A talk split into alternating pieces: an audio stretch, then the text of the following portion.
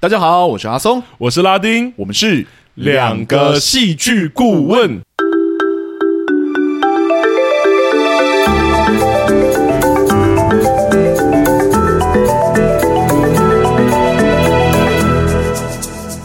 又，谢谢大家回来收听我们的节目，欢迎大家回来。上一周聊完之后，哇，那真是一个有够痛苦的一个过程。对，对啊，我还看了两遍，真的是哦。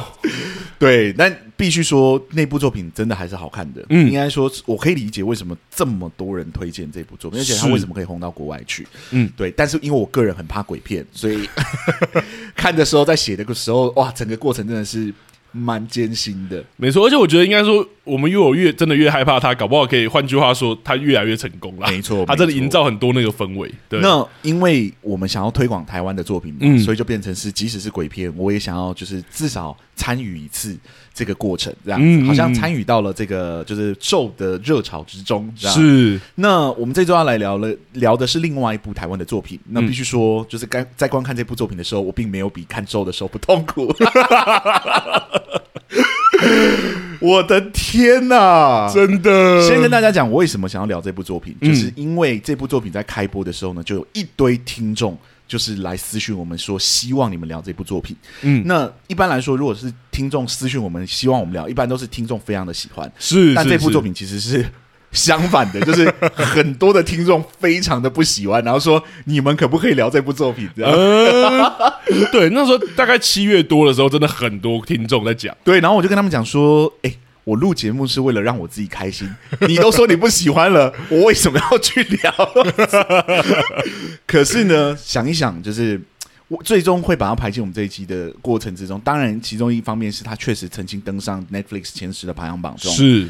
第二个很重要的原因，是因为它真的是可能我近年来听过预算最大的一一部台剧，而且它的题材相对是我很难想象是要花这么多钱的题材。嗯，嗯，嗯，对，所以我想一想说，好，既然是重资就是下去投资的作品，是加上它又有一点的讨论度，然后又加上有一票我很喜欢的演员柯佳燕啊、贾静雯啊，嗯嗯，对，所以我就想说，好，那。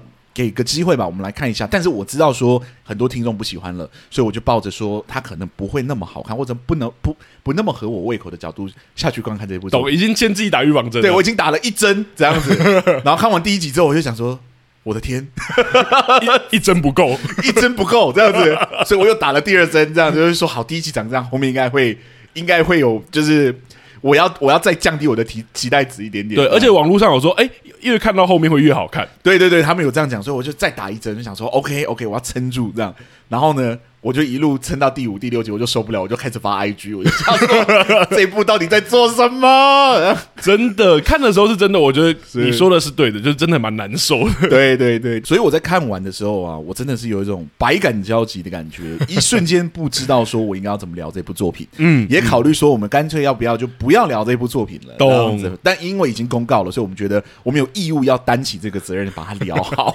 是是，所以就有了今天这一集。那我们这边已经。打了一剂强心针，就是说，呃，我们真的不喜欢这部作品，嗯，然后我们等一下会告诉你们理由，是。对，那就这样，OK，详细的情况我们等一下在那个节目中会慢慢的跟大家分享，没错，但我们也还是会从戏剧结构跟手法上面切入，没错，没错，没错，不用紧张，我们不会是那种就是瞎骂的一个，对对对对，我们为了这这部作品还是很认真的去解构它的戏剧结构的问题到底是什么，是。对，所以就这样，那我们要在开始之前呢，我们要感谢一下新一轮赞助我们的听众，哇，又有不少。少对不对？对，这一次到自继上一次我们聊到赞助到现在有四个新的听众赞助我们，嗯，所以我们这边就来一一的向大家介绍。那第一位赞助的听众叫做阿多，嗯，然后他的留言是说很喜欢阿松拉丁从戏剧结构聊剧，支持继续说真话。支持继续暴雷，这个是不是因为语音舞然后才来？对对对，他就是在语音舞那一集，因为我们语音舞那部就是很俗大的，对对对，就是写说什么，如果你觉得是神剧啊，你就不要不要听我们这一集了，这样。对，结果没有想到一堆听众支持我们，说没有错，对我们也不喜欢的，大家就用了，哎，好像多了一个平台让大家抒发 自己的不喜欢，这样子，我觉得蛮开心的，因为我其实我们那时候创的时候，本来就有希望它是一个分享会的形式，是是是是，对啊，所以我们有时候也会特别创，是因为。我们知道分享会真的很主观，我们怕真的去踩到别人的神剧等等。对，所以我们而且内部真的讨论度太高了，真的。我们确实觉得，如果你真心，我们上次就有讲嘛，如果你真心觉得它是神剧，其实真的不用刻意去找负评来平衡自己的，除非你觉得它是神剧，可是你你觉得哪里不协调、怪怪的，你想要找，或许听我们的节目会有效。是是。那我们的节目只有一个原则，自始至终都只有一个原则，就是诚实。就是无论我们无论我们想要批判他，或者我们想要夸他，嗯、我们都是真实的遵循着我们的内心去做的。是对，所以我们也不会 care 他到底真的多红。你看，我们挑战了多少神剧，还是把他骂了一轮，这样也不是骂啦，就是我们认真的批呃评论了一番，分析了一番，真的把他的问题讲出来。我们也说，这也是我们尽量用客观语言去包装的原因。没错，对，想要把它说清楚。所以听众们就是喜欢，真的让我们非常非常的开心，真的就代表说什么样的声音其实都会有人支持。是，那我们会继续努力维持我们这个有一点诚实，但又有一点主观的观点下去做我们的评论哦。没错，啊、呃，下一位听众呢是 Sylvia，我都没有猜到 S S Y L V I A，对。嗯 Sylvia，那他赞助我们的留言是写说：“我是从今年我的出走日记开始收听节目的，哦、主要赞助的原因是被两个戏剧顾问制作的用心感动，希望可以给你们一些支持。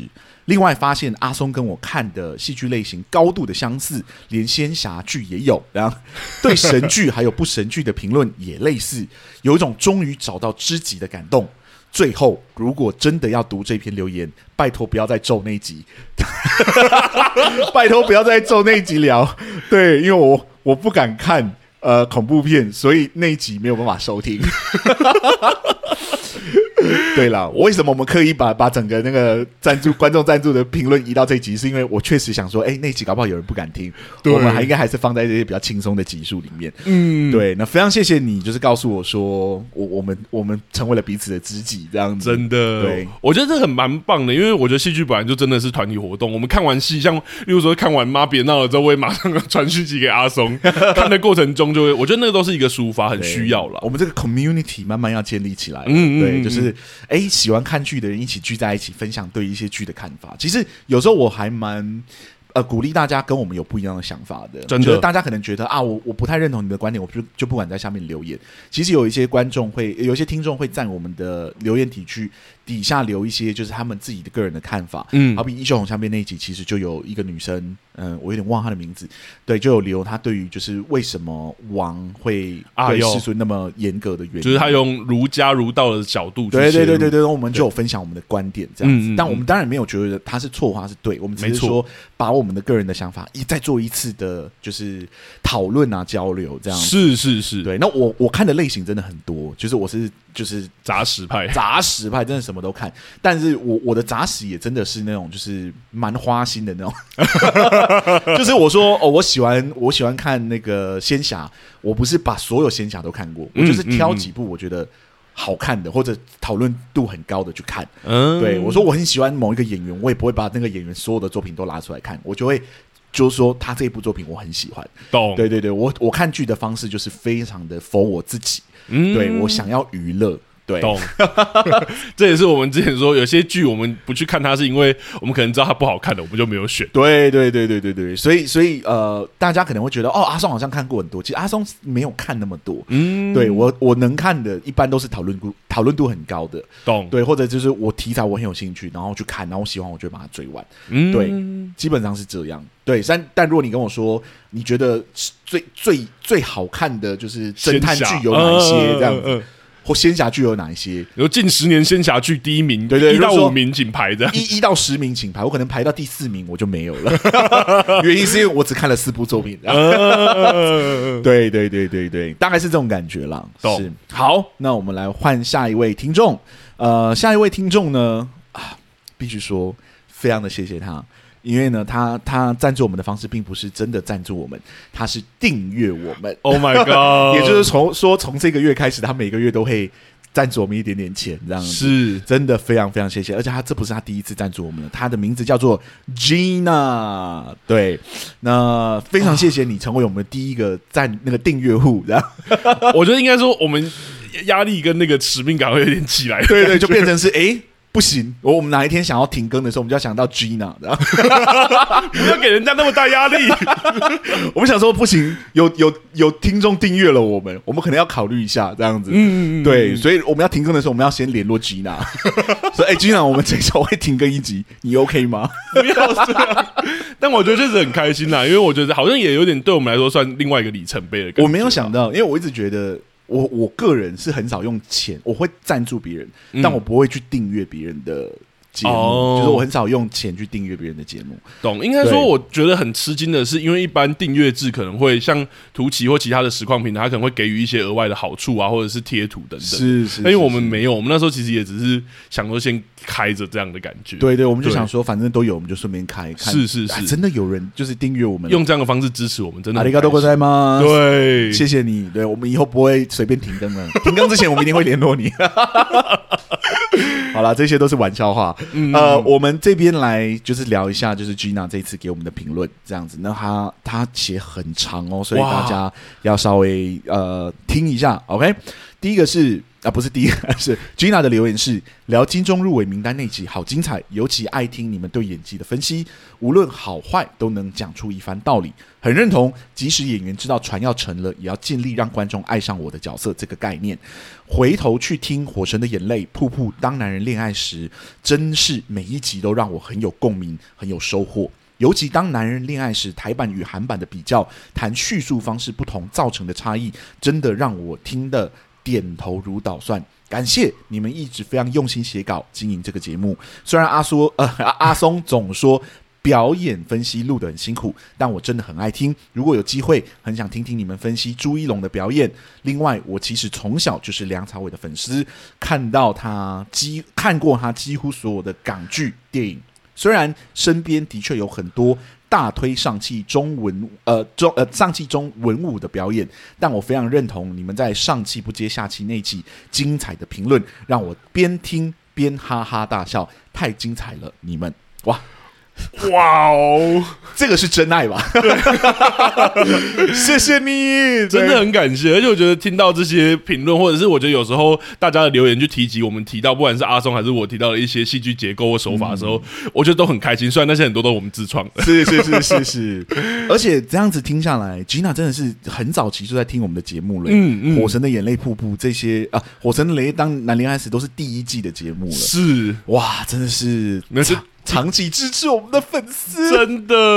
那还有说聊朱一龙的表演，朱一龙的表演是，我记得没错，他应该是中国的演员。嗯、然后我知道他在中国非常非常的红，哦、但我必须很就惭愧的说，我至今还没有看过他的作品。嗯，对，我知道他长什么样子，然后我也有期待说哪一天他拍了我有兴趣的题材，我会有机会看到他的表演。嗯，对。但截至目前为止，我并没有对朱一龙的表演有太多的印象。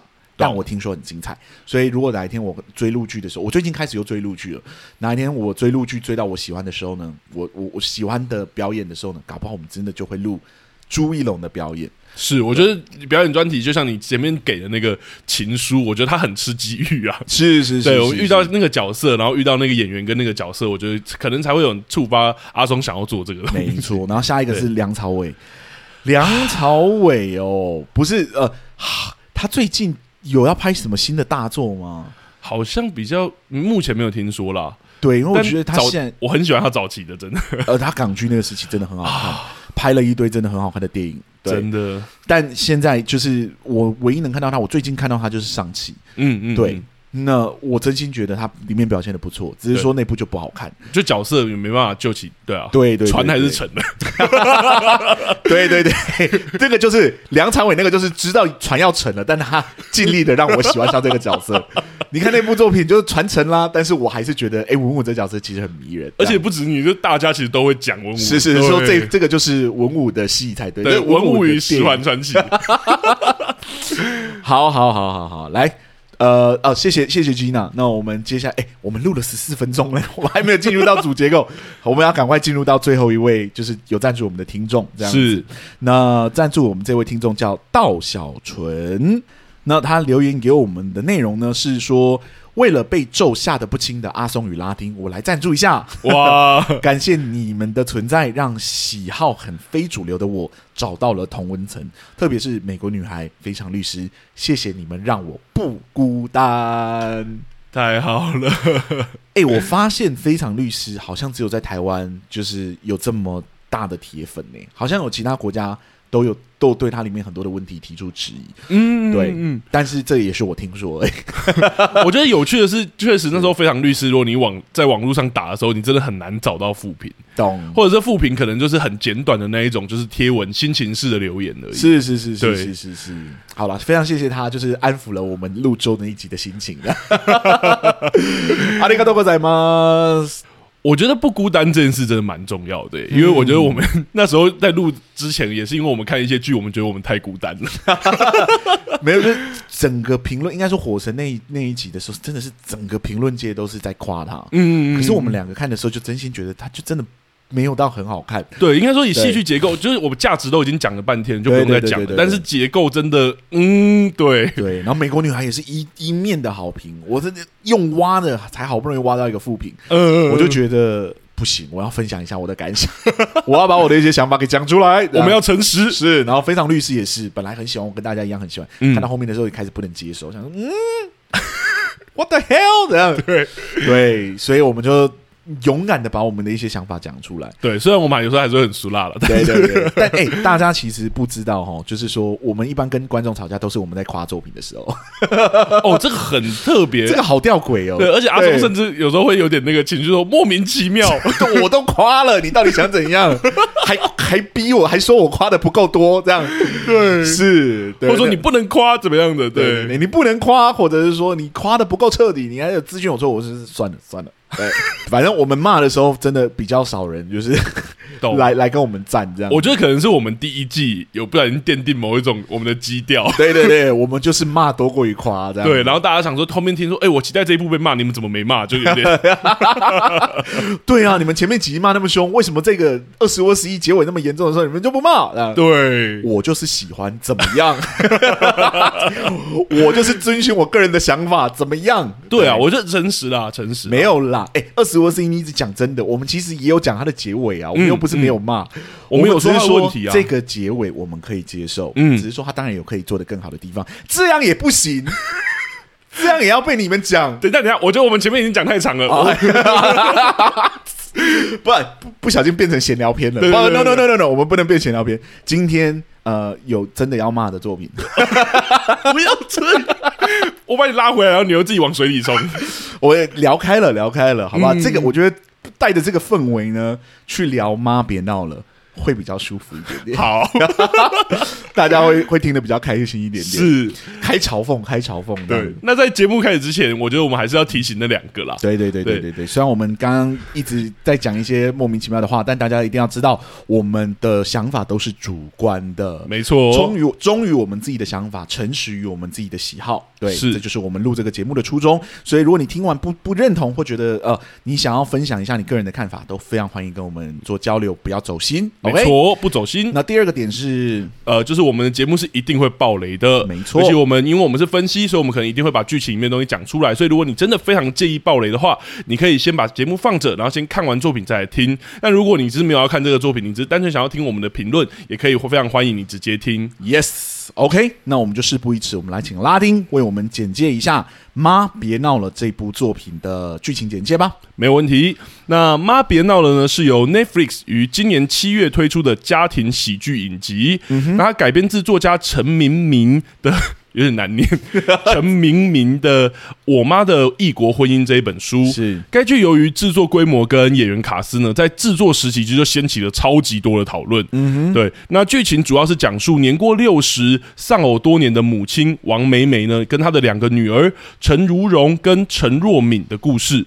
那外壳呢，看似是母女三人的求爱之旅，内核其实包裹着三人如何走出父亲之死的伤痛这样的一个课题。是那创作。作者似乎 就是想要打造这样一个笑中带泪的家庭喜剧，对，我们似乎 我们就先讲，因为我确实在过程中，有时候他什么时候要我笑，什么时候要我哭，我分不太出来。当当 好，我觉得既然我们都已经讲到这里，我就直接来问阿松好了。请，我觉得这一部确实有点有趣，因为它不是我们第一部聊台湾作品里面，就是真的非常聚焦在女性主题的。就是我们之前就聊过。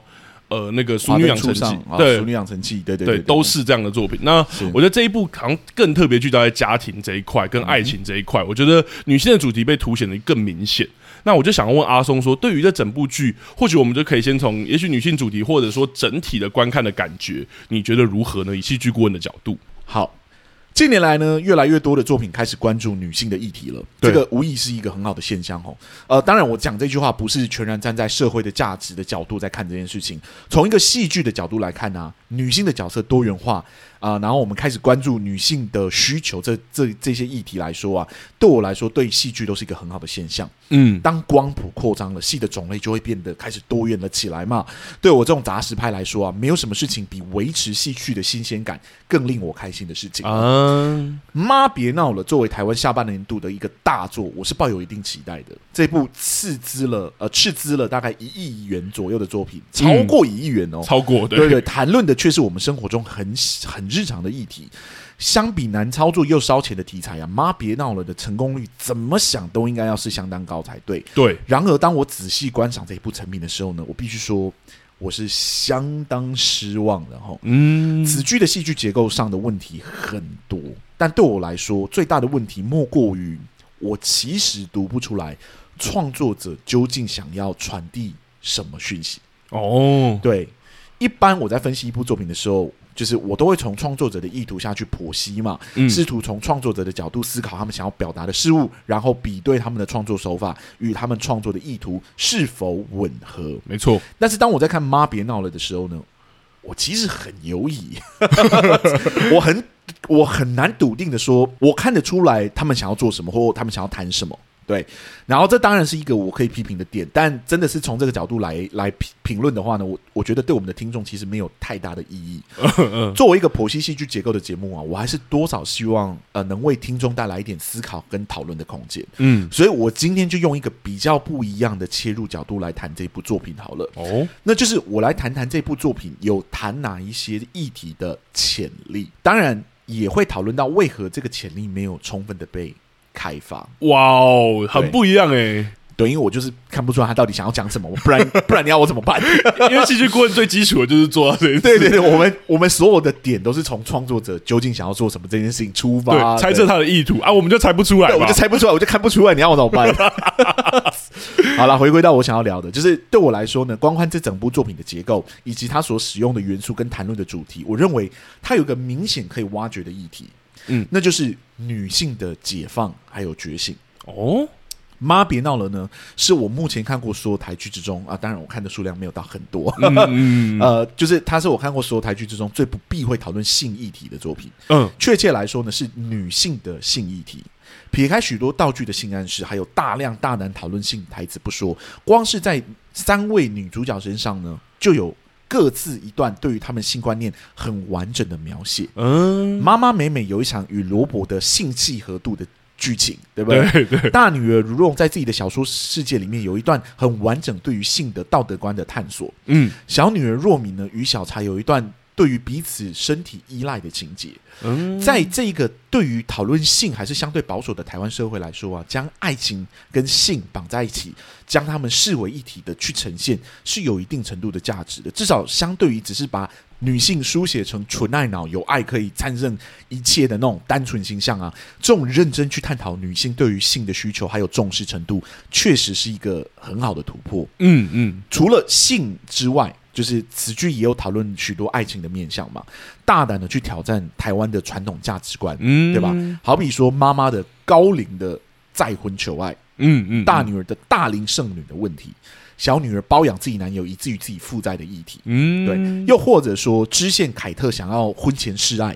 对，当然这是 那个如龙自己的幻想。当然，当然，或者说就是金镶玉他那个姐弟恋的还有包养的问题。嗯，大使妖姬愿意共享爱情的特殊感情结构，嗯、每一种爱情观呢、啊、都颇具特色，也够多元，把各种女性的感情观都摊开在阳光底下，用着喜剧的外衣，让我们一同在欢笑之中淡化并且吸收这些在社会中具有争议的爱情关系。哇，很高的评价。对，当然前提是大家真的笑得出来。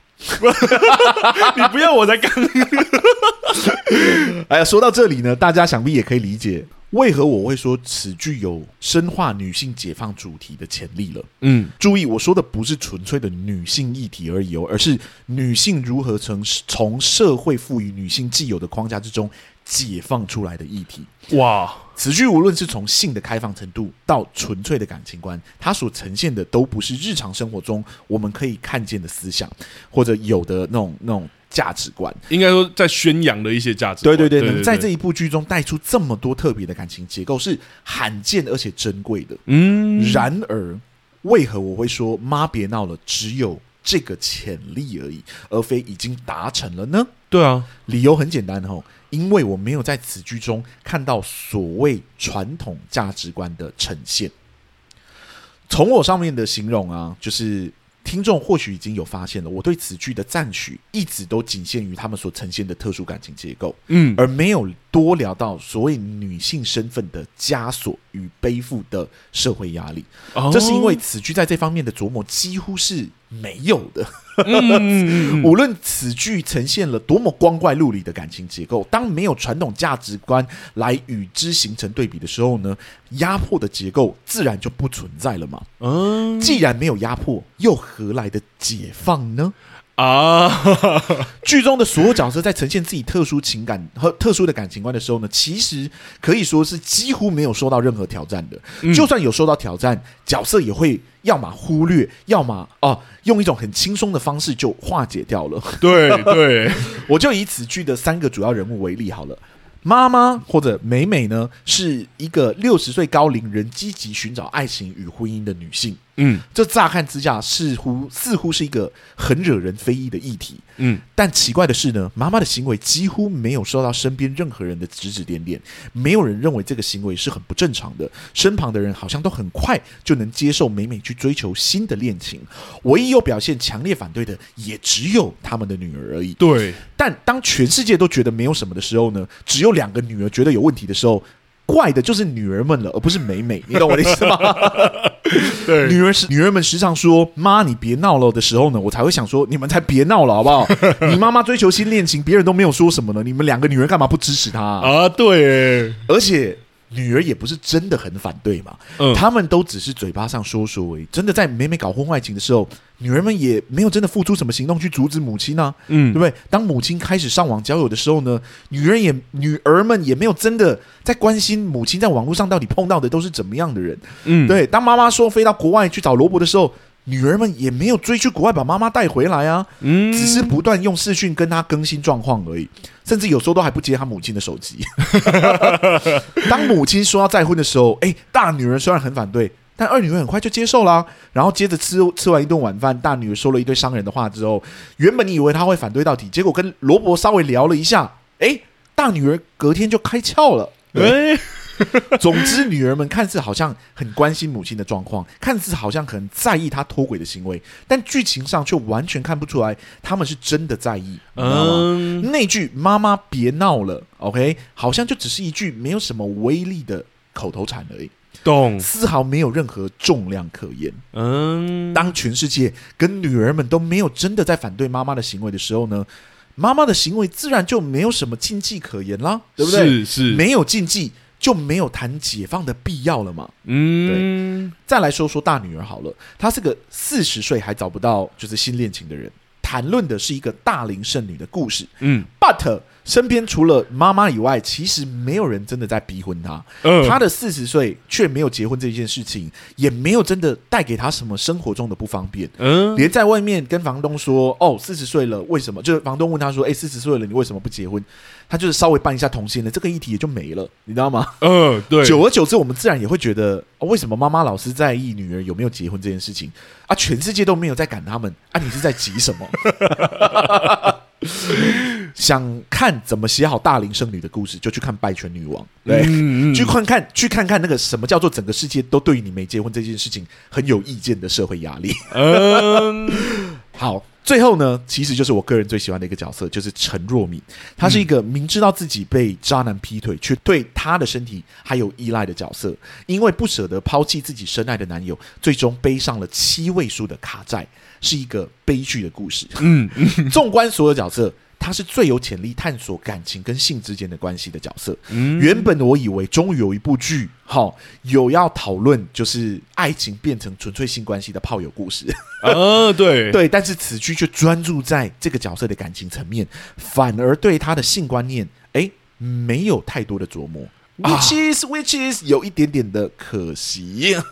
对，最终这个故事呢，就变成了是否应该原谅渣男的故事。嗯，而角色得到的结论。也就是不要两个字，哎，一个其实观众跟此剧最有共识的一件事情，就是不要跟渣男在一起。嗯嗯嗯，必须说啊，这样的故事哦，就是不要跟渣男在一起的故事，放在这部剧中其实没有太大的张力，对不对？嗯，在一般的爱情剧中，它也不算特别，导致他的故事最后变成了我最不感兴趣的那个。嗯嗯。就算我们不要把焦点放在性上面好了哦，我们就纯粹讨论说与渣男谈恋爱这件事情，还有就是我们把焦点放在小敏的感情依赖上面好了。嗯，我们也没有看出来这样的感情依赖究竟有什么问题啊？对不对？哦、家中的人的反对。也同样只是止于言语上面，在行动上面几乎是看不出来他们是多么不希望小敏跟小茶谈恋爱的。对，从哪里看得出来呢？从小茶居然可以住进他们三个人的家里这件事情就看得出来了。无论言语再怎么反对，言语上再怎么反对，我们都看得出来这个家人是很尊重小敏的选择的。嗯嗯，既然家人是如此宽容，又何来的与渣男谈恋爱的禁忌呢？嗯，因为家人总是有无限的宽容力嘛，包容。任何的禁忌都会变成一种表象而已，实际上大家也真的没有觉得怎么样。嗯，嗯，妈妈要追求爱情就去吧，OK。大女人没有结婚就算了，对不对？小女人跟渣男谈恋爱，呃，又如何？这部剧似乎好像很前卫，好像什么爱情观都可以接受一样。但是如果真的什么都可以，没有外在因素造成的压力跟压迫，又何来的？前卫跟解放呢？啊，我们退一万步来说，如果此剧没有要讨论女性解放，就是纯粹想要表现各式各样的爱情结构。嗯嗯，从这个角度来看，我也觉得问题不少。哦，毕竟不一样的爱情结构都有自己的困难。美美的困难是什么？对不对？目前看起来就是纯粹的技术问题而已，就是他不太会用电脑这件事情。哦，对。除此之外，其他的障碍其实对他来说都没有造成困扰哦。嗯、他自己内心也没有什么挣扎的表现，从外在到内在的冲突都不够强烈，没有冲突，戏剧张力自然就没有办法攀升了嘛。是，看戏就会变得是有一点。难熬的经验，唯一让我觉得好看的一集就是第九集，美美独自奔去澳洲找罗伯生活那一段。这一集里面呢，就有了语言的障碍、罗伯的软弱、小孩的不谅解，冲突都很实际，而且也很强烈。对，但只有这一集是远远不够的。OK，其他两位主角也有同样的问题，对不对？大女儿不谈恋爱，只是因为她在上一段感情中。受伤了，是最终只靠着前男友的几句鼓励的话就走出来的，你知道我意思吗？呃、是想说你要不要去看个心理医生？好久没有出现了，对对对，你的你的问题就是去看个心理医生，搞不好就解决了，你知道吗？小女儿也是，她对前男友的依赖几乎可以说是完全因为她的念旧而已。嗯，最后走出来也只是被现实的考量给撞击到。讲真的，这些冲突都不会不能写成戏剧。只是要拉长至十一集的篇幅，就会显得有点单薄了。嗯，当然，上面这些都是退一万步来讲，因为我自始至终都觉得这出戏就是应该拿来谈女性的解放。嗯，原因是因为它的剧名叫做《妈别闹了》，所谓的闹，就是有违常规才会显得闹嘛。对，如果只是一堆特殊的爱情结构就叫闹的话，那我们在看一些国外比较肉欲的作品的时候，我们为什么会说哦，他们比较开放，而不是说他们在闹呢？对不对？这部作品好像只是希望观众带着自己既有的价值观来看这部作品，但丝毫没有想要展现这些爱情结构中的禁忌问题。嗯，但像展览一样让我看各式各样的爱情结构，到底有什么意义？对不对？我是一个九零后的人，我这个世代的青年思想是比较开放的。对，只有刺激点，却不告诉为什么这个很刺激，它是不会有效果的。是啊，是啊。对老年一点的世代来说，光看这个题材，可能他们就敬谢不敏了。所以，适合观看这部剧的呢，就是思想比较不开放，但又没有到不开放到不能看这种题材作品的人。这样的庞大的资源。却只能对其中一个族群产生效果，不免让我觉得很可惜呀、啊。嗯，其实此剧只要再加入一点点对于社会禁忌的探索，光谱就有机会展延到我这个时代来了。嗯嗯，思想开放只是我们这个时代或者青年时代的一种表象而已，挑战禁忌才是青年时代的本质嘛。是有禁忌，然后有打破禁忌的人，两者并存的时候呢，我们就会开始感兴趣了。对，嗯、此剧呢，也就不用再写一个知名小说家的角色来嘲讽自己的作品了。啊，我另外补充一下，就是有很多人会觉得说，哦，喜剧不能谈严肃的议题。这个我真的不不认同哦，就是国外已经有很多喜剧作品是成功做到这件事情的，没错。亚洲地区其实也不少。OK，就连十三年前的《败犬女王》哦，我重看我也是觉得超级好笑，但又把议题谈得超好。嗯，所以我觉得不能因为你要做喜剧，你就牺牲掉你有办法去讨论这些议题的潜力。没错，对。而且我觉得真的蛮有趣的地方是，我觉得就像你刚刚说，如果他单纯呈现这些爱情，我觉得光这些爱情里面的问题，你看连那么纯爱的那个故事都可以柔美细胞想象都可以拍两季了。对啊，你跟我说这样的爱情不会有他们自己爱情的难题。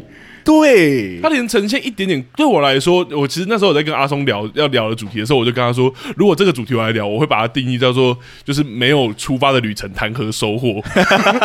我说这些角色好像是哦，我好像想要就是，比如说我好像想要得到说哦，我觉得一个人也可以很好这件事，我一个人也可以不孤单，大龄剩女的议题是是，是，或是哦，我要寻求真爱，我就算六十岁了，我也可以寻求真爱。可是在这个故事里面，完全都没有遇到任何困难，对，没有人 care 你要几岁去谈真爱，没错，甚至也没有一些冒险的成分。例如说刚刚讲阿松说，如果禁忌。社会有禁忌，那他就有冒险，因为我要去挑战那个禁忌，是是是是是，或者是我自己要做一件很危险的事情，可能我自己要豪赌什么事情，如果我觉得不论在哪两个方向，这个部剧好像都没有，就是你就会觉得哦，你好像就是展览一样，告诉我说有人这样谈恋爱哦，有人这样谈恋爱哦，有人这样谈恋爱，so what？这跟我有什么关系？你懂我意思吗？没错，我看剧我就是要看故事嘛，嗯，这些都是一个。就是形态而已，是它还没有真的变成一个故事。嗯，对。为什么妈妈的故事最后第九集的时候我会说特别精彩？就是因为那是个很完整的故事。到那里之后呢，他从一个什么都不知道要怎么办的人，到最终知道他应该要怎么就是制服他的男人。是对，然后征服了那个就是在国外其实本质上很有钱的罗伯的 那一段是很精彩的，因为他的冲突是很直接、很强烈的。没错，在台湾的时候，就是妈妈的所有冲突都是嘴炮冲突。没错。就说：“哎，你别闹了。”然后之后就没有了，就是女儿也没有干什么。嗯、对，然后女儿把那个那个钱拿掉，OK，妈妈丢丢刀给她。本来以为说哦，冲突要攀升了，结果过了一集之后，女儿回来，哎，妈妈就是说你拿刀，不然就拿这个打拿那个什么茄子打我。对对对，对，女儿会拿刀，你这是什么意思？这是 这是一个笑点吗？这是一个什么？对，然后女儿就拿那个茄子，然后妈妈也没人道歉，这件事情就没了。对，我想说。你好不容易把一些事情给拉起来，你怎么又那么快的把它放下？嗯，就好像球丢出去了，嗯，没有人去接球一样，你知道吗？好像我丢了一个非常漂亮的球出去，好像那个刀丢出去就是一个很漂亮的球，诶，没有人要接，对，接的人不知道是谁耶，对，懂，或者是我觉得像你刚刚说那妈妈交友那些，我觉得也都很棒，就是真的都沦为某种嘴炮式的冲突，就是妈妈在做电脑，如果你真的觉得太夸张，你为什么不会真的跟过去？对啊，为什么不会阻碍？从妈妈在交友网站那一刻就阻碍她？对啊，哎、欸，你跟我说，我妈自己一个人去澳洲，然后去追求真爱。如果我真的在意的话，我就请假，我就买一张机票飞过去找我妈了。懂？对啊，我觉得这点什么事情比妈妈重要？真的？对啊，你开什么玩笑？就包括不不止啊，包括妈妈在那个餐厅里面一直传炸鸡，就是那个求救讯号的时候，是她女儿也都就是啊，她为什么要传一堆炸鸡给我？我想说，这是你妈哎、欸，你还不赶快去救她？是啊，我觉得里面有些角色就是他们的语言都很有，好像都很有个什么，但是他们的行动都没有做出什么。对，就是行动上他们就是好像好像把它书写成三个非常独立个体的女性。是对，那既然好像这啊，妈妈也是个独立个体女性，她发生的事情我没有必要去参与啊。可是这不是一个家庭结构吗？家庭结构就是有超出，就是为对方付出超额的那种，就是嗯付出的关系嘛。嗯、对，是就是妈妈，如果是别人的妈妈，我可能不会去救，但因为是我妈妈，所以我一定会去救。嗯的这种感觉嘛，嗯、对不对？嗯、女儿就是过度不关心妈妈到底在干什么，所以妈妈才差一点被骗呢、啊。对啊，你妈妈如果今天在国外，你真的被谋杀了或怎么样，真的，你良心过得去吗？我觉得这部剧都太沦为那个，因为像刚阿松讲的一些很多东西，我觉得都是被提到而已。像例如说，你说小敏其实有因为性的关系，所以离不开小茶。可是这个也在第一集的时候提到说，哦，他什么从来不软这样，他也许很烂，但不软，后面就完全没了。对对，然后还有很多就没有在做新的探索。对，还有你说旁边的人对于他的评价有啊，就是在那个同学会那一场的时候，大家有在说，哦，我们讨论的主题前三名有一个是你的女儿什么时候才要嫁。就这样，就再也没有了。对，女儿什么时候要嫁，关你什么事啊？然后，哎、欸，真的就他们，他们也没有要追问，他们也真的好像不关我的事。对，对，对，对。所以我觉得就很，好像我懂你说的，真的很可惜，很多东西没有被提到。对啊，但我觉得这件事蛮有趣，就是他们的行为，我们都是觉得很冷淡这件事情。嗯、我觉得可以先稍微透露说，我们其实有大家看那个预告应该也知道，我们下礼拜三。会上一个游戏专题啊，没错，没错，没错。我觉得我就是真的有太多这种，你怎么都无动于衷，所以我写了很多。对，你怎么可以无动于衷？对，我就来看看，因为我们还会邀请一个来宾，我们就来看看阿松跟这个来宾到底会不会这样无动于衷。因 为我在想，里面的角色都好冷静，太冷静了。是是是是，如果我妈可以跟我讲说，她已经确定了，然后我也。差不多确定说对方是谁，他要过去，然后你你到飞机底下你要怎么坐车什么的，你都确定了，你飞我当然 OK 啊，是。对，我会支持啊。我们家从小住在国外，妈是我妈实在很爱旅行的人。嗯，对。但如果他今天就是忽然间莫名其妙飞某一个，好比说我要去那个中东，我现在说你要去、嗯、你要去哪里？你要不要先让我知道一下你要去哪里？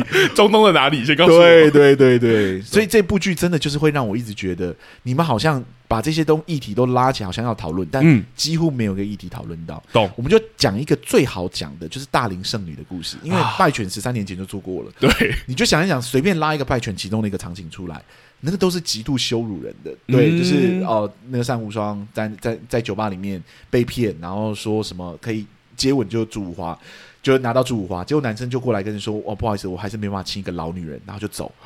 你光是这个场景就会觉得天哪，这大龄剩女是一个。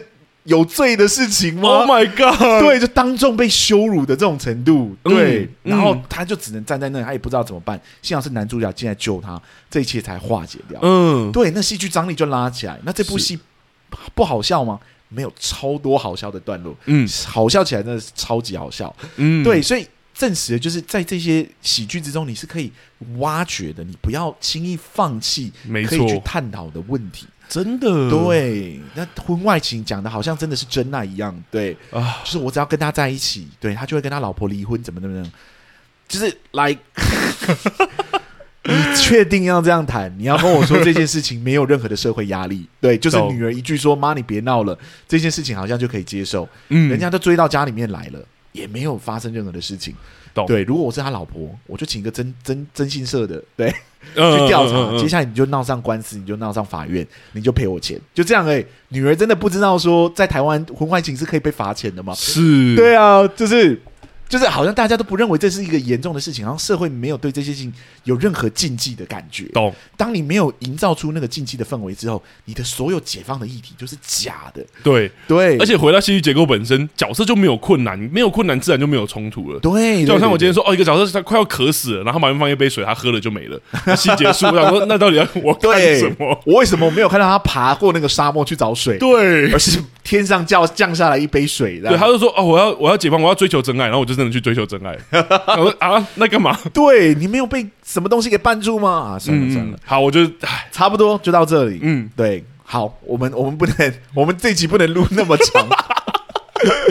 来，呃，我想要问你，就是对于这部作品，你有没有什么你想要分享的戏剧结构，或者从我刚刚的这个这个女性解放的议题往后延伸呢，或者怎么样？有没有你觉得值得讨论的议题？好啊，来，我觉得我先说说我对于这部作品整体的感受好了，请说，不满意。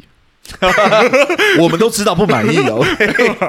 好了，我觉得其实跟你刚刚讲的还蛮有趣的一个观点，就是我觉得其实用笑闹的外壳啊，去包装很沉重的主题或内核，其实一直是我个人非常喜欢的戏剧类型。懂？对，而且我觉得台湾在处理这样的类型上，真的绝对不会算是生疏。是电影的话，其实《大佛普拉斯》就是我觉得操作了非常不错的作品。啊、那如果说同样是讲家庭主题的话，《父后七日》更是我非常推的电影小品。嗯，那影集的话，除了我们很激推的《做工的人》，我觉得也算这样。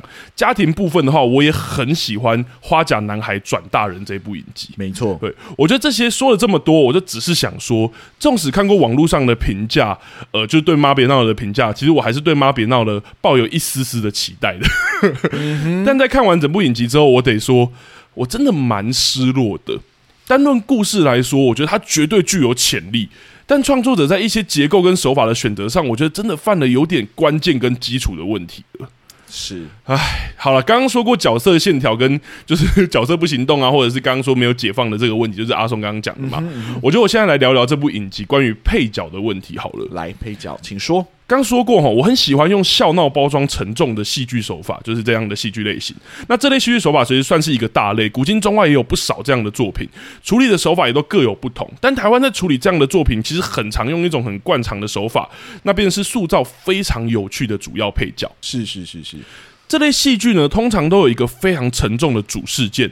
也许是目睹老板杀人啊，也许是爸爸的丧礼啊，或是奶奶病危等等的。那主人公在面对这些事件时，通常还要还是要心怀肃穆嘛，嗯、才能让我们感觉到事件对于主人公的影响力，或者是那个事件的重量。没错，在这样的前提下，要让作品包含笑闹元素，创作者真的就得下功夫了。嗯哼，而在主角身旁安插有趣甚至荒谬的主要配角，就成为很好的选择嘛。这些主要配角通常都有自己的故事线，或对于主线有自己的目标，也就是跟主角不一样的目标。是的，因此不会削弱主角跟主事件之间的严肃性，又可以借由这些角色的诙谐，让观众暂时的喘息。例如说。父后七日里面那个干踢干爹干秒文干霞回的那个 厌世道士，真的就是我超级喜欢的一个角色，或者是花甲男孩里面主角那个没本事没出息，然后又爱靠一张嘴那边逞功夫逞强的爸爸，就是蔡正南演的那个角色，是是是，真的都是很经典的。但为什么会说妈别闹了真的很有潜力呢？因为我觉得创作者很明显的也安排了不少这样的主要配角。嗯哼，其实你细数就超级多，像是陈若敏的渣男男友小茶嘛，然后陈如蓉的那个小。小说里面那个神秘学长男友.然后妈妈的死党小金或金胖子与他的小白脸男友等等，我觉得这些角色都有他们的趣味或荒谬或是神秘可以挖掘，可以在剧中有很好的发挥。但以结果来说，我得很有点话有点重的讲，我觉得这些角色大部分都变得有点空洞。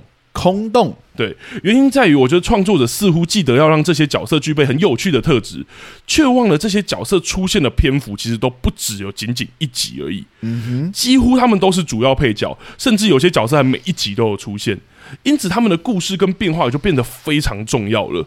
如果是只出现在第二集的那一些妈妈约会的对象啊，他们当然只需要具备有趣的特质就够了嘛。嗯，就例如说哦，只要有一个什么哦，他很很很常怀念起前妻，就这样就挺对，就就够了。但我们刚提到的小茶啊、学长啊、小白脸啊，甚至是凯特，就是那个女主角的同事，等等，却不是这样。如果他们的角色过于单一，一集还好，两集还可以。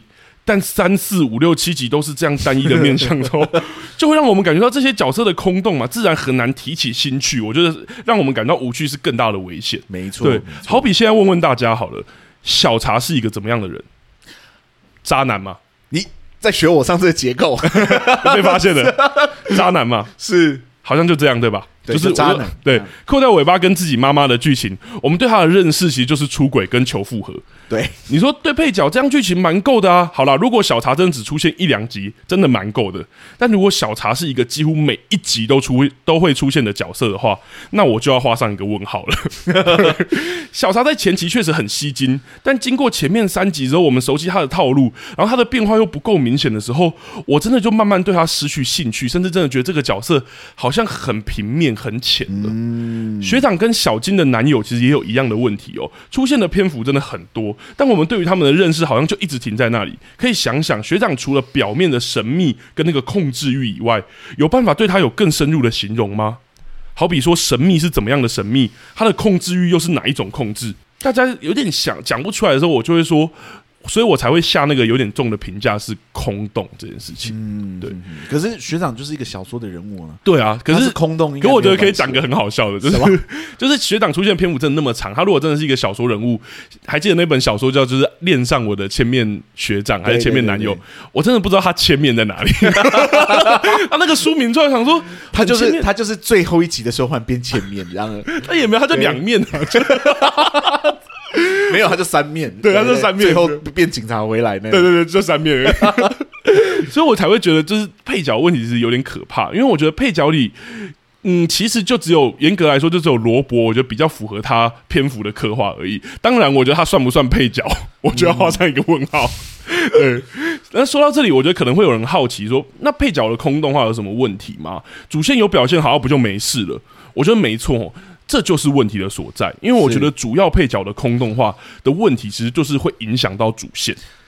OK，多说一点。好。削弱观众观看的兴致这一点，我们先暂且不说了。是，我觉得主要角色的故事跟成长，其实非常依赖配角的价值观跟事件去共同激荡它。就像现在很多故事创作也好，或者是网络影评的 YouTuber 也好，很常提到一个概念叫角色曲线。嗯哼，其实里面就很明确的提到，角色的蜕变其实依赖身边的环境或者是其他角色的共同碰撞，它才会完成。是，比如说一个角色有正义，也许他的身边也有不同种的正义去激荡他，是去冲撞出他的价值观。因此，这些主要就是这些主要配角的空洞化呢，其实我觉得大大影响了我们对于主主角成长的认识。好比说，如龙跟学长的是小说剧情嘛？我觉得也许可以先暂且睁一只眼闭一只眼。虽然我真的不知道，如果单纯要玩反转，这个揭露到底为什么要拖那么久？是 对。但 如果创作者是要借由学长的控制，让我们思考融妹在爱情里的压抑啊等等的，那单一的学长，也就是只有我们说的那个很表面的控制跟表面的呃神秘的那个学长，他也许就仅止于字面上的控制的控制而已，呈现出来的。对，真的让我们对融妹的压。压抑感受到的有点极其表面，对，好像那个压抑就是表面上的表面的的压抑而已，对，因为我也不知道说那个控制为什么让你觉得有压力，没错，就好像说只要是控制我就会不舒服，嗯，哪有这样？有一些人是很喜欢被控制的，对啊，或者是那个控制到底哪里让我不舒服？对，如果要真的探索性，就是那个叫什么？呃，有点像性支配，或者是对，就有支配跟那个服从之间的关系，只要两者能找到平衡。其实是有人会很享受这个控制，是啊，是啊，是啊，对，这个当你我觉得也有很多作品讨论的，是，所以你要让我知道说为什么如蓉对于控制是不舒服的，嗯，你不能假设说只要是女生对于控制都是会不舒服的，懂？对，那对于一些人来说，那就是一种情趣的来源，嗯，你怎么不去探索这件事情？这一次你更解放啊，对啊，然后你刚刚说反转，我这生气的要死，那个。什么鬼反转？这 是我本来想说，哦，他这学长真的好奇怪，会不会最后发生什么？结果那一集他开始开始做一些有的没有的时候，就是开始那种什么有杀人案或什么，我就立马知道说，干你啊，这一切都是假的。对，就是我我还那么用心投资在认识这个角色学长什么，但他一呈现那个片段，我就立马知道说这一切都是假的。对啊，然后就什么我的千面男友，哎呀。我觉得可以再再讲回那个刚刚阿东说，你前面很喜，我其实前面也很喜欢小敏跟小茶的这一段。我觉得小茶其实也是同样的道理，他那个很单一表面的那个渣跟不要脸呐，其实让我们对于小敏的成长真的会有很多的困惑。有时候我就会单纯想说，小敏这个角色是不是就真的是单纯笨而已？对，我这样讲有点冒犯，但我的意思是说，我觉得最后小敏终于摆脱，然后走出来，然后等等的，我觉得因为小茶的单一，真的我心中对于小敏成长的认识。真的很单一或很浅薄。我觉得好像也只有她，好像就是像刚刚讲的太爱了，或者像你刚刚说的，就是一个舍不得或念旧这样很单一的解读。嗯，我觉得好像对于她的成长就没有其他的认识了，嗯，甚至我有点不太知道她到底为什么会那么。您就是聚焦在，而且基本上时间非常久，因为到第三集的基本上就已经来回两次了。是，是，但到第三集以后，到第四、第五、六、第六、七、八集，他们都还在狗狗底。我想说，到底有什么让你走不出来的？没错，我觉得我对于他们的认识就变得浅了。但大概就是我对于这种配角空洞化，我觉得这部剧。我很可惜的地，嗯，我最喜欢的配角反而是大石妖姬啊，我觉得他的故事最完整。对对，就是那个想要就是为了爱，然后即使抢别人男友都没有关系，最后被男友背叛，然后被男友欺骗的时候的那个需要疗愈，然后最后想要找回姐姐，跟他交成成为朋友的那整个过程。哇，比任何一个主线剧情的人物都来得完整很多，真的。对，而且我觉得有趣的地方是，他其实回到你前面讲那个主题，大石妖姬也几乎是我觉我比较有感觉到这个社会的舆论的人。对对对，就是社会对于他是真的就是。有一点点的压迫，可是他正在就是我就是奔放的爱，我没有、嗯、对他在那个聊天室那那个里面，对不对？对对对，对，就有人一直呛他，虽然是如龙，最后发现是，但他也就是不 care 这样子，嗯嗯嗯就不要再这样了，我要把你踢出去喽，这样子。嗯嗯嗯嗯我觉得哇，这角色好成熟的在面对自己的爱情，这样这个才是禁忌啊，你知道吗？然后我们才会觉得有趣啊，但他大概是一个。配角中的配角小配角中的小配角，这样。而且凯特那个要跟男朋友结婚了，然后又想要跟前前男友再试试看的这个，这个也是很有趣的一个议题啊！嗯、我在看的时候，嗯、哇，这是，而且曾婉婷的身材真的很好。我震翻呢、欸！我在看的时候，我想太震了吧？我我，我得分稍微分享一下，因为我的座位旁边是那个一个一个很有个性的生物老师。我说我在实习生活中，我在看的时候，我真的超有那个感觉，因为他就是我觉得生物老师对谈他，我觉得他们台词写的好有趣，然后那个议题也好有趣。因为我，我旁边的生物老师是真的会跟我说，就他会真的把大便挂在嘴巴上，但他觉得那就是排泄。但她是一个很有气质的女生，然后就哦，好有好有趣的角色。可是像你刚刚说的，真的也是配角中的配角。对，因为他到后面就变成是这一切都是假的。其实这个 这那个凯特从来没有去想过这件事情，凯特只是怀孕了，所以有点紧张。对对，那个那个跟学长谈恋爱，那个整个前想要跟前男友那个试、嗯、再试一次的那整个过程都是假的，都是他幻想出来的。我的天！你把这么好的一个支线，把它写成是一个没有意义的，就是哦，好气哦，对，生气，懂？亏我这么喜欢那个角色，我很喜欢大石交际，我也很喜欢那个凯特，凯特的那个，他真的是在讲这些事情，就是。那个哦，我就是要跟他试啊，对对对，嗯、说你不怕毁了你的婚姻吗，或怎么样？在 why not？而且我觉得他的笑话是真的会让我想，像他说什么公豪猪跟母豪猪什么怎样怎样，对，好有趣的台词哦。结果他本人不是这样的人，对，对，我比较喜欢那个如龙小说里面的凯特，我没有那么喜欢他真实的凯特，那个为孩子在担忧的那个女生无趣很多，懂？我觉得好，差不多，我大概聊配角聊到这边，我觉得。我们一直没有聊一个东西，就是我们刚刚说沉重的主题，因为其实这个戏里面有一个很沉重的内核，有吗？不要这样，因为它主题是妈别闹了，没有被讲出来的是爸嘛。那在这个故事里面，确实父亲是缺席的那一位，因为死去了。而在这个故事里面，确实有非常多的地方是好像这个爸爸隐隐的出现，或者是提到，或者是有些行为是跟这有关。像第一集的时候就一直被提到嘛，是，是，是，是，就说你爸你们还没结婚，你爸怎样怎样死不瞑目什么的，怎么样的？可是我。我也好很好奇，因为我看的时候，我觉得重量不太确定，或是爸爸的角色，我觉得我想问阿松，我把这个难题丢给你，是，请说，请说。以戏剧顾问的角度聊这部剧的话，你还有没有什么主题想分享，或者是像我们刚刚讲，也许针对父亲这个主题的话，嗯嗯嗯，呃，上一段我谈了女性的解放跟觉醒的潜力嘛，这边我来谈第二个这部剧很有潜力深谈的主题。呃，相比上一个主题呢，这个主题是我比较确定是创作者想要谈的主题。原因是因为我曾经在其他的 podcast 节目上听过这个制作团队的访谈，而这个主题是他们在节目中谈到的，也就是告别这个主题。哇，告别过往，迎接未来的这个概念。嗯，我甚至会在分析一部剧前，先去听创作者的创作理念是什么。吼，因为我想要用更单纯的观众的观点去阅读作品想要传递的讯息。嗯。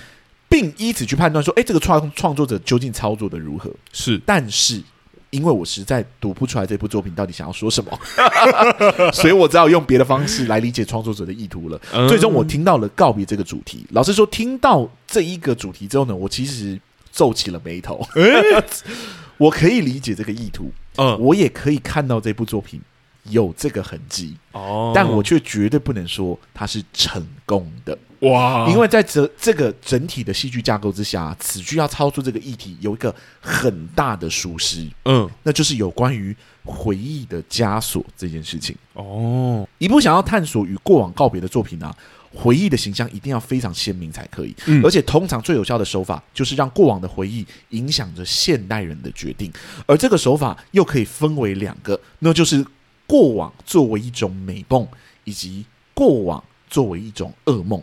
的两种方式，嗯，大部分要操作告别的作品呢、啊，都会将过往形塑成一种噩梦的形象，纠缠着角色，让角色想要向前进的时候呢，又被给又被噩梦给绊住，因而困在这个回忆的牢笼之中。嗯，对，大部分的作品选择这个手法的原因很简单，因为它的戏剧张力最强，角色对回忆挥之不去的说服力也是最高的。嗯。过往的回忆作为一种美梦，是另外一种另类的操作手法。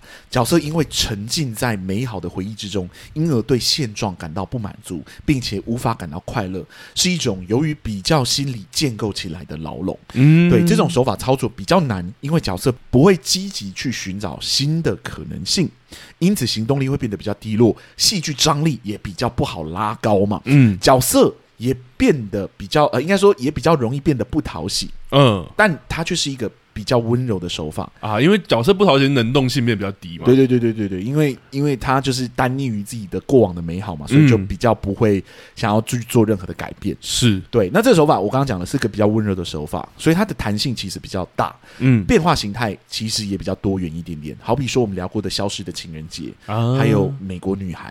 对，就是都是这一类型的，就是类型真的超级不一样，但是它的它都是用这个概念在运作的。嗯嗯嗯。好，说到这里，你们觉得“妈别闹了”是属于哪一种呢？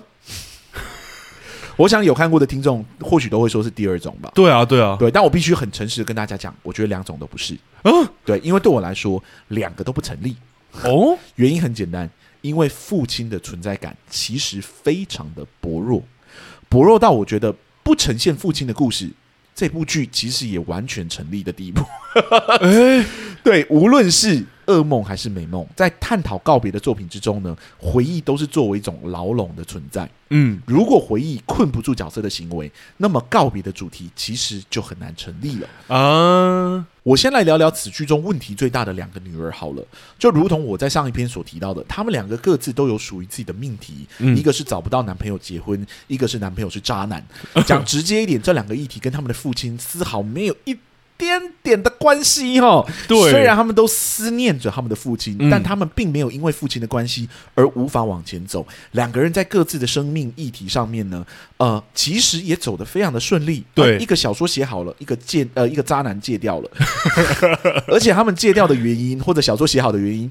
也跟父亲一点关系都没有啊！对对，父亲在他们的剧情线上就是一个存在感极度薄弱的人啊，啊，而且没有任何影响力可言。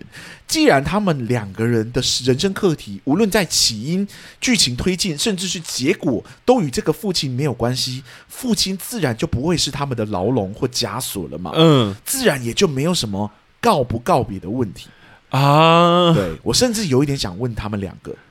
既然你们人生过得好不好，跟父亲都没有关系，那干嘛非告别不可？Like why？你知道吗？懂？难不成这个剧是在提倡想念过世的父亲都不要比较好吗？嗯、你知道吗？那这部戏真的太前卫了一点。懂？因为他们主线的命题就跟父亲有没有有没有关嘛？是是是是，你在跟我说就是哦，想念父亲是一个不好的行为吗？什么鬼？懂？难怪我一直觉得前面前半段的时候，就罗伯以前好像谈这个东西就很硬。对对对对，因为好像跟真的跟他主线没有关。我这跟渣男跟我父亲到底有什么关系？懂？好，那这部剧真就真的没有探索告别过往回忆的角色吗？当然有，就是美美这个角色嘛。嗯，作为一个正在寻求新恋情的人物，对于已故丈夫的思念，当然是一个很有潜力发展成一个绊住自己的枷锁。嗯，对。然而，美美在新恋情中唯一被已故父亲就是丈夫绊住的，也只有提到自己的老公太完美这件事情而已，嗯完美到无法满意任何一个新的对象。嗯，然而，单凭这句话就要树立起对于老公回忆的形象，还是稍显单薄了一点哦。是因为就是美美并没有因为这个完美的老公而丝毫有停下来寻找新对象的意思。嗯。整个过程之中，也从来没有因为亡夫的关系而有稍微想要停缓的意思，你懂我意思吗？嗯嗯嗯、两个女儿也从来没有拿父亲的事情出来压过美美。讲直接一点嘛，这个所谓的告别，在这部影集的第一集的时候，美美跟已婚人士偷偷情的时候呢，就已经完成了。你的第一集就已经完成告别了，又何来的告别的主题呢？呃，你懂吗？因为三个最重要的主角都没有真的被这个回忆的形象给绊住，父亲的形象自然也就不断的被削弱嘛。嗯，削弱到我每每听到他在剧情的开头还有结尾，就是用那个很文艺腔的独白的时候呢，我都在想说。这到底跟你有什么关系？这三个角色都过得很好啊，你没事一直出来刷存在感做什么？弄得好像反而是你这个过世的父亲放不下过去，迟迟不不肯走似的。懂？那有一种说不出来的诡异感，你知道吗？嗯嗯嗯。到了中间的时候呢，还有一有一个场景是角色们翻翻到爸爸的日记，看见了爸爸的另外一面，你知道吗？嗯，就是说他比较。比较就是对于他们批判的一面这样子，是。但对于观众来说，我对这个父亲的形象根本还没有建立起来，现在就要看着你把他拉出来鞭尸，你知道吗？我只会感到一种很明确的疏离感，你知道吗？懂。即使是好是坏，对我来说还真的没差，而且对剧情来说，嗯、其实也没差，你知道吗？嗯嗯嗯嗯嗯。回忆是人之常情的事情，角色思念过去的老公还有父亲是一种情感的表现，但也就仅止于此而已。只有当这个回忆对于角色现今的行为产生影响，变成枷锁的时候，这个情感的表现才会变成戏剧嘛，嗯，张力也才会开始攀升啊。我在看这部剧的时候呢，一直想到《败犬女王》是没有，不是没有原因的，因为《败犬女王》里面也有两段非常深刻对于回忆的描写。一个呢是男主角对于已故女友的思念，因为一盆风信子而迟迟无法进入到下一段恋情。嗯，另外一个呢是女主角对于在婚礼上抛弃自己的男友的伤痛，导致这个角色长期困在痛苦之中，拒人于千里之外，无法开启下一段的恋情。一部剧里面呢，就体现了两种回忆的形态，而且形象都非常的鲜明哈。对于角色的影响力也是剧烈的，剧情只要没有这两段回忆，就都不成立。而两位主角呢，也透过漫长的旅行，最终都与过去的爱情告别，并且走到了一起。嗯，告别这个主题也就自然的变得鲜明，然后清楚了起来。是，反观妈别闹了。OK，父亲的死亡在角色的身上的影响力是非常的小的。嗯，而且又无法左右角色对于自我的探索，对吧？最终的结果。又跟他们跟这个父亲的死亡没有什么关系。对，这种时候谈告别反而会显得很突兀啊。嗯，对，最后角色要卖掉房子的时候，呃，我也看不出来纠结点到底是什么。对，好像有要吵起来的感觉，但那个火花因为没有良好的基础，很快就熄灭掉了，你知道吗？嗯，最终房子也真的真的被卖了。对，也就那样。对我来说，就是整个告别的主题是没有被建立起来的，嗯、只能说真的有一点可惜。嗯、因为父亲的篇幅其实占的蛮重的，嗯，当他没有任何的效果的时候，嗯、或者效果真的不彰显的时候，对我来说就是。戏剧是一个相对奢侈的，说故事没才没有效的东西，可能就要拿掉，你懂我的意思吗？我觉得很有趣的地方是我们其实谈过一个超级就是谈告别主题很很有名的电影，就是那个哪一个？那个旧爱断舍离。啊，他连爸爸都没有出现，他用一个钢琴就真的把你对，就把你困死在那里，真的，妈妈没办法往前，小孩们也没办法往前。不要说卖房子，卖掉那个钢琴，我看到那边我真的整个心都揪起来。是，但后反观妈别闹了，真的把那个房子卖掉，我一点感觉都没有。对，因为我不太确定，对于角色来说，到底像你说那个牢笼或枷锁到底是什么？对，就是那个父亲在这里生活过的痕迹，种种的过往，让你们对于他有一种情感的依赖，舍不得卖掉，然后最后终于有人敢提出来说，我们不如把它卖了吧。嗯，对。结果不是妈妈，就是回来从欧洲、澳洲回来，就说我要准备把房子卖掉了。然后想说，哦，是这个这么轻松的事情，对不对？原来你也觉得这么轻松，那我们也没有必要觉得告别是一个多么沉重的主题啦。嗯嗯嗯，对的这种感觉。我，我其实觉得他还是有回到一种嘴炮式的嫌疑，是因为当中好像也许对于爸爸交付的责任等等有用台词提到，但你真的从角色行动是看不出来。没错，好比说姐姐其实有被爸爸交代说你要照顾妈妈跟妹妹，是，可是其实整体我们其实看不到怎么照顾，除了他骂他们之外，有啦，有给他妈妈钱啦，但也就那样了。对，也就那样。你妈妈在有有人身安全的时候，你也没有奋不顾身的去拯救她。是啊，所以最后、就是、你没有完成父亲的遗愿，不要这样。但但对啊，就是所以到最后，他就说：“哦，姐姐要放下那个重担，她是唯一不能接受卖房子。”然后他又把它讲出来的时候，我确实真的觉得有一种哈。这真的有造成你的困扰，或是这真的有被你的重担吗？的感觉，或妹妹也是，妹妹说我一直不敢提到父亲，我也不知道她为什么不敢提到。嗯、而且当中他们在讲的时候，她妹妹也是偶尔提说不要再提爸了，好不好？就这样。然后到最后，他就说：“哦，我一直不敢提你，是因为我真的太想你，还是什么？”我想说啊。呀呀！我觉得你没有提他，有提他，你的生活都过得很 OK 啊。是，或者说他的观点，你要说他们跟他们主线的观点，好像也都是嘴炮式的。像一开头说：“哦，你们如果嫁不出去，你爸会怎么样？”所以他们好像开始有点在意。但我其实也不知道为什么。我们来打赌，就是一个月内谁没有嫁出去，怎么样的？对，不然就去爸的坟前跪。我想说为什么要？对，为什么要那么严重？这样 对。结果想一想，最后看一看，哎，好像也没有多严重。对，而且后面看一看，好像爸对这件事情也没有真的太怎么样。对对，爸爸那个声音也没有真的就是好像很怪罪这件事情。他就真的是一个死人吗？不要。但我觉得你说的很好，就是我觉得那个牢笼真的没有成立。对。就是我没有看到回忆如何绊住你们，没错。如果回忆只是回忆，而没有对你产生影响，那回忆并不是一个坏事啊。为什么要觉得回忆是不行？我觉得你讲那个超棒的，就是难道我连思念不要大家禁止大家思念过世的家人吗？对啊，就是这是什么鬼？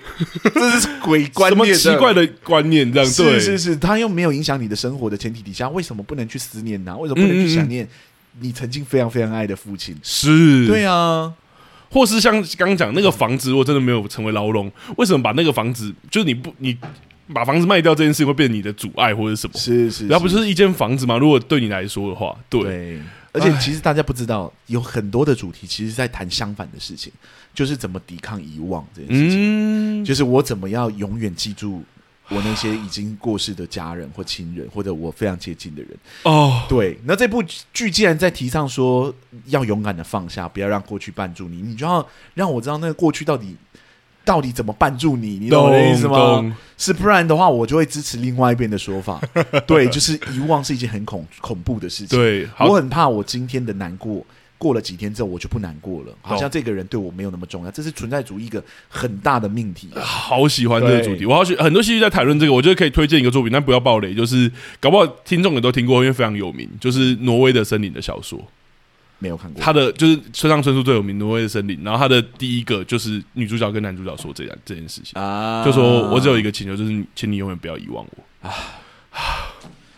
对呀、啊，抵抗遗忘是很多人的恐惧，是对呀、啊。勇敢放下遗忘也是很多人要做到的事情，因为确实有一些回忆是有一种叫叫我讲的噩梦或者美梦。嗯，嗯，你如果被过去的东西给绊住，你没办法往前，没办法去好好过你的生活。放下当然是一个选择，是。但如果你这个人生没有任何这样的阻碍的话，回忆并没有造成你的困扰的话。为什么不能回应？我觉得你的关键字是困扰、绊跟阻碍。如果这些都没有的时候，真的为什么不能想？对啊，想有什么不行的？对啊，对啊，我觉得这是在处理这告别上，确实这部剧好像有点没有成功的地方。是是是是，嗯，好了，那我们来聊，我来问那个问题吧。如果这个戏要戏剧顾问的话，你觉得他需要几个戏剧顾问呢？最多两个。最多两个，我三要讲二十，没有开玩笑的啦。我觉得两，我觉得其实两个差不多，但我其实觉得一个其实可以做到。但我其实比较好奇的是，我如果是给两个，我是会给两个啦，我会给两个，有其中一个我觉得是工作改变啦。因为我觉得，我觉得改编这件事情在这部剧里面体现，我觉得第九集也许可以呈现特别好。虽然我没有看过，但我猜测也跟可能小说的剧情高度吻合有关。因为我不看小说，所以我不知道原著剧、原著小说到底长什么。对，我我也是，但是我觉得我也没看过，但我觉得猜测搞不好跟的真的跟的很有关。所以我觉得搞不好一个人可以工作小说，因为我们之前就有讲过，小说的改编真的是特别难的。是是是，对对对。然后第二个，其实我觉得就是针对。意图到底是什么？你的意图是告别，你的意图是爱情呈现解放，或你的意图是冒险之旅、求爱之旅，这些都可以。但我现在真的从这个作品里面，我没有办法推断，就看不出来。对，哎，你呢？我会给两个，嗯，对，一个是修他的台词，因为我觉得他台词问题很多。嗯嗯，对对对。然后另外一个确实就是针对我刚刚讲的那两个大问题去做修正，是把不把应该要出现的禁忌的问题给丢进去，然后把。应该出现的枷锁的形象给建立起来，这两件事情是攸关一定要解决的事情。没错，对。然后台词的部分就是把一些过于 cringy，就是你听起来你会觉得嗯的台词 给修掉，这样子。对，然后让他不要显得那么像在教育我。我其实有 po 一篇我说，我一直说就是我们很常呛华灯初上说很想教我们一些事情，告诉我人生是什么。不好意思，我看了这部作品之后呢，我向华灯初上道歉。华灯初上其实也没有那么那一山还有一山高啊，说教上面你也排不上老二啊，对对对，说教上面你还差得远呐、啊，真的，嗯，比不上这一步啊，对对对对的这种感觉都，我觉得我们刚模仿那个口音有点危险。但我们只要讲说这一步真的那个说教更浓厚，而且我觉得好像更直接，就是要做这件事。对对对，他就是真的在教我哎，有时候他就是一句话讲出来，我就想说啊，嗯，你你这个结论讲出来是。你在教我什么吗？对，是有时候人生怎样怎样怎样。对对对对对，尤其是爸爸那些，对对那些什么啊，一一把刀划开了什么什么。我说没有啊，你在那边自己美言美化整个故事，到底想怎样？在天上自己看的比较美，到底想怎样？对对对对，你不要因为自己过世，你就在那边隔岸观虎斗。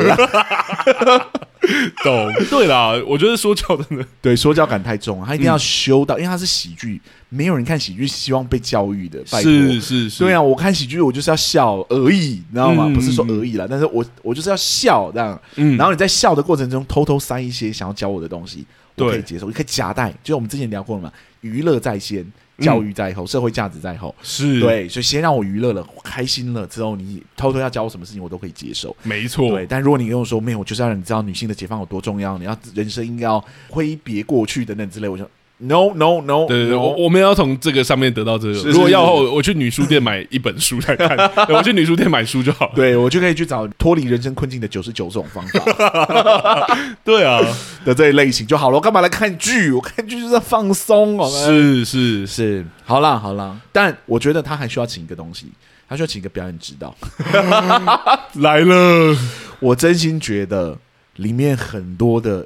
常演严肃剧的演员，其实转型来演喜剧。不要再说喜剧演员不会演戏了，喜剧是一个很专一、很专业、很专精的领域。非常对，就是喜剧演员跟严肃剧的演员，他们是在同等高度上的。对我来说，嗯嗯对你喜剧能呈现的很好，就代表说你呃，应该说你你喜剧能操作的很好，就跟。严肃剧的演员可以把严肃剧演得很好的价值是一样的，没错。对啊，这次贾静雯来演，真的是让我很火大。